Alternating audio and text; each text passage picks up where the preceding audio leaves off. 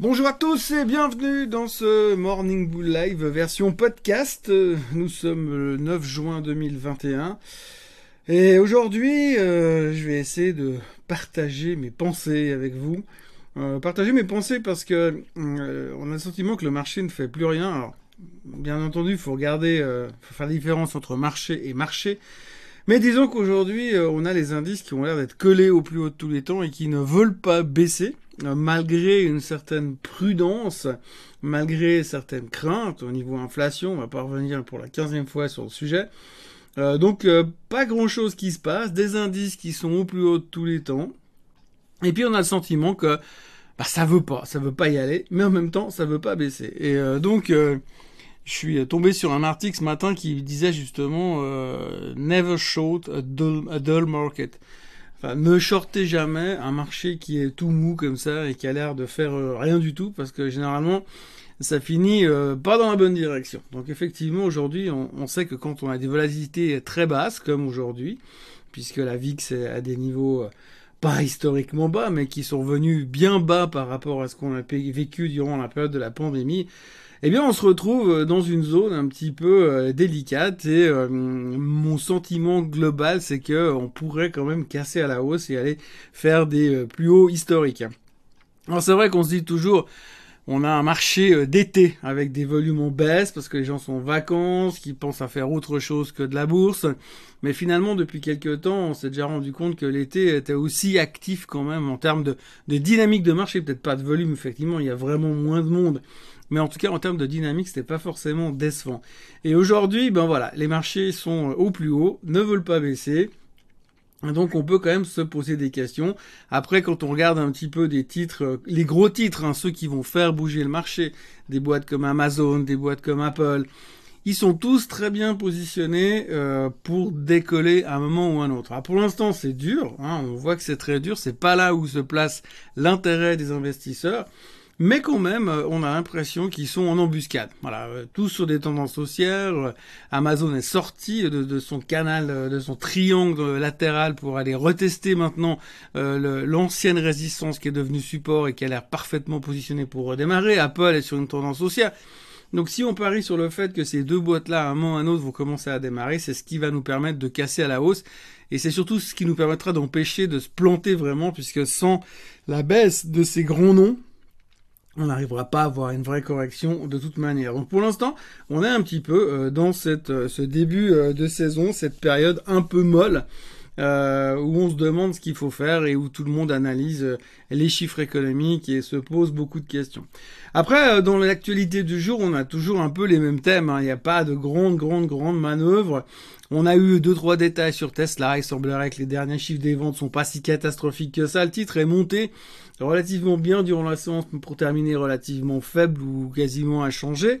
Euh, et puis, ben, il y en a toujours nos amis de Wall Street Bet qui sont en train d'étendre leur pouvoir puisque euh, depuis, euh, depuis récemment, eh bien, on a euh, le marché qui est en train de partir dans une direction euh, assez euh, beaucoup plus large en fait, simplement parce qu'avant on se concentrait sur AMC, sur GameStop, et puis un petit peu sur BlackBerry et sur Nokia. Mais aujourd'hui, on a rajouté deux nouvelles victimes entre guillemets à notre tableau de chasse, enfin à leur tableau de chasse plutôt.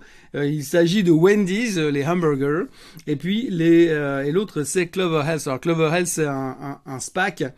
Euh, qui appartient à hedge fund manager, euh, qui est sur la santé. Euh, et donc du coup, bah, Health a explosé littéralement d'hier de 85%. Il est passé de quasiment 12 dollars à 22. Euh, donc visiblement, quand on voit la puissance de feu qu'ils ont ces derniers temps, c'est pas forcément terminé. En fait, ce qui se passe, c'est que, eh bien, on reprend la vieille méthode. Hein. on cherche les titres les plus shortés et puis après, on fait chauffer la mayonnaise dessus et tout le monde vient mettre euh, des posts sur euh, Wall Street Bet. C'est chaud bouillant. on va se buter les hedge funds. Et puis effectivement, on se bute les hedge funds. Alors ça marche plutôt pas mal. Ça hum, ça ressemble de plus en plus à une secte quand même un tout petit peu et la manière de se comporter et les, et les, et les perceptions surtout qui nous qui nous vendent. Alors voilà, euh, pour l'instant on en est là. Pour l'instant c'est eux qui gagnent. Euh, le risque quand même c'est qu'un jour euh, ce genre de truc, bon je l'ai déjà dit, je vais arrêter de le dire, mais bon le risque c'est qu'un jour ça ça arrête de fonctionner et le jour où ça arrêtera de fonctionner, ça risque de faire très très très bizarre. Euh, voilà ce qu'on pouvait raconter aujourd'hui. Autrement, franchement, c'est très mou. On notera quand même une certaine résurgence des cas de Covid en Chine. Euh, dans certains ports maritimes, ce qui pourrait être un problème à terme. Et puis une autre problématique dont on commence à parler aussi, c'est euh, le retour du Covid euh, à Taïwan, pas mal de cas de Covid également sur, sur l'île de Taïwan, et puis surtout ça se spread en direction des usines de semi-conducteurs. Alors j'ai pas besoin de vous de vous faire une théorie pour vous expliquer que si on part directement, on, on reconfine les usines de semi-conducteurs, eh bien je vous laisse imaginer ce que ça va donner, sachant que déjà un monstre shortage dans le secteur, donc on espère que ça va bien se passer. Pour l'instant évidemment c'est le variant Delta qui fait du mal dans cette région le variant Delta qui équivaut à l'ex-variant indien, mais qu'on n'a plus le droit de dire variant indien parce que c'est discriminatoire. Euh, donc du coup, eh bien, on repart euh, un petit peu dans cette thématique. Alors pour l'instant, c'est que des des, euh, des entrefilets dans la presse, mais il faudrait pas que ça devienne un petit peu trop trop important ces prochains jours. Aujourd'hui, je vais m'abstenir de vous donner l'idée du jour parce que j'avoue que j'ai scanné pas mal de titres ce matin, mais euh, j'ai rien trouvé qui m'était séduisant au niveau euh, technique. J'en ai deux trois qui me plaisent bien, mais j'aimerais encore attendre un petit peu avant de, sauter dedans euh, sans précipitation. Par contre, au niveau des questions, alors la première question, j'en ai pris trois ce matin. la première question, c'est apparemment sur Swissquote, il faut répondre à un questionnaire pour pouvoir trader les options et futures. Les questionnaires auxquels je n'arrive pas encore à répondre à répondre correctement en tous les cas. Est-ce que Swissquote ou quelqu'un d'autre propose une formation ou un webinaire dédié aux connaissances nécessaires pour investir sur ces produits? Euh, alors, euh, à ma connaissance, euh, c'est la grande question du moment, c'est où est-ce qu'on peut apprendre les choses de base, comment est-ce qu'on peut trouver des trucs de base. Alors, il y a évidemment plein de sites qui vous donnent des informations et qu'est-ce qu'une option, qu'est-ce qu'un put, qu'est-ce que veut dire long put, qu'est-ce que veut dire short put, qu'est-ce que la volatilité. tout ça, vous pouvez trouver en cherchant un peu sur Internet. Je vais pas vous donner les noms et les adresses, mais il y en a pas mal qui le font. c'est vrai qu'en vidéo, c'est plus difficile à trouver parce que c'est souvent payant. Euh, tout ce que je peux dire, c'est que on y travaille, on va dire ça comme ça. Et puis euh, autrement, euh, moyennant finance, moi je peux répondre aux questions à votre place. Non, je rigole. Mais enfin, ceci dit, c'est quelque chose sur lequel on y travaille et on y réfléchit et on y reviendra. Question 2, euh, que pensez-vous de Partners Group? Euh, L'action est montée de 30% depuis le début de l'année et n'arrête pas d'ailleurs de monter depuis 5 ans. Pensez-vous que ça va continuer et quel est le risque en, cas de chute des bourses? Alors, en Partners Group, déjà ce qu'il faut savoir c'est que leur boulot c'est de faire du private equity. Donc par essence, euh, les, les, les, produits qu'ils proposent ne sont pas impactés par les mouvements financiers des bourses puisque les actions dans lesquelles ils sont investis ne sont pas cotées en bourse. Donc on va dire que c'est une société qui fait des fonds mais qui ont l'avantage de ne pas être euh, tributaires des mouvements boursiers puisque les performances de leurs fonds ne vont pas être impactées puisqu'elles sont simplement calculées euh, avec des prix théoriques. Donc c'est le gros avantage. Et c'est vrai aussi quand quelqu'un investit dans du private equity, il a tendance à avoir un, horizon d'investissement qui va en général au minimum de 5 à 8 ans pour aller jusqu'à 20 ou 25 ans. Donc il n'est pas trop préoccupé par les, euh, les courts termes, les mouvements court terme et le bruit du marché comme je le mentionne souvent. Donc l'avantage quelque part, c'est que finalement, ma Partners Group, ils ont beaucoup d'assets sous gestion, euh, qui prennent des, et ils prennent des commissions relativement élevées parce que le private equity est un business où les, les commissions sont relativement élevées. Et puis du coup, bah, ils ont peu de mouvements dans les fonds puisque par par euh, par principe, vous n'avez pas le droit de ressortir quand vous voulez. En tout cas, les, les délais sont extrêmement longs. Donc du coup, c'est relativement stable comme business. Ils payent des dividendes. Alors, il y a il y a trois quatre ans en arrière, le dividende était super sexy. Aujourd'hui, on n'est plus qu'à 10% de rendement du dividende, mais ils payent des dividendes leur performance est de plus en plus intéressante. Et quand vous discutez aujourd'hui avec euh, les gens qui doivent faire de l'investissement sur le long terme, eh bien on parle de plus en plus de private equity parce que ça baisse une partie de la volatilité dans votre portefeuille. Euh, par contre, ça augmente la durabilité, la durée, et si on veut bien, d'investissement, puisqu'effectivement vous avez moins accès aux liquidités.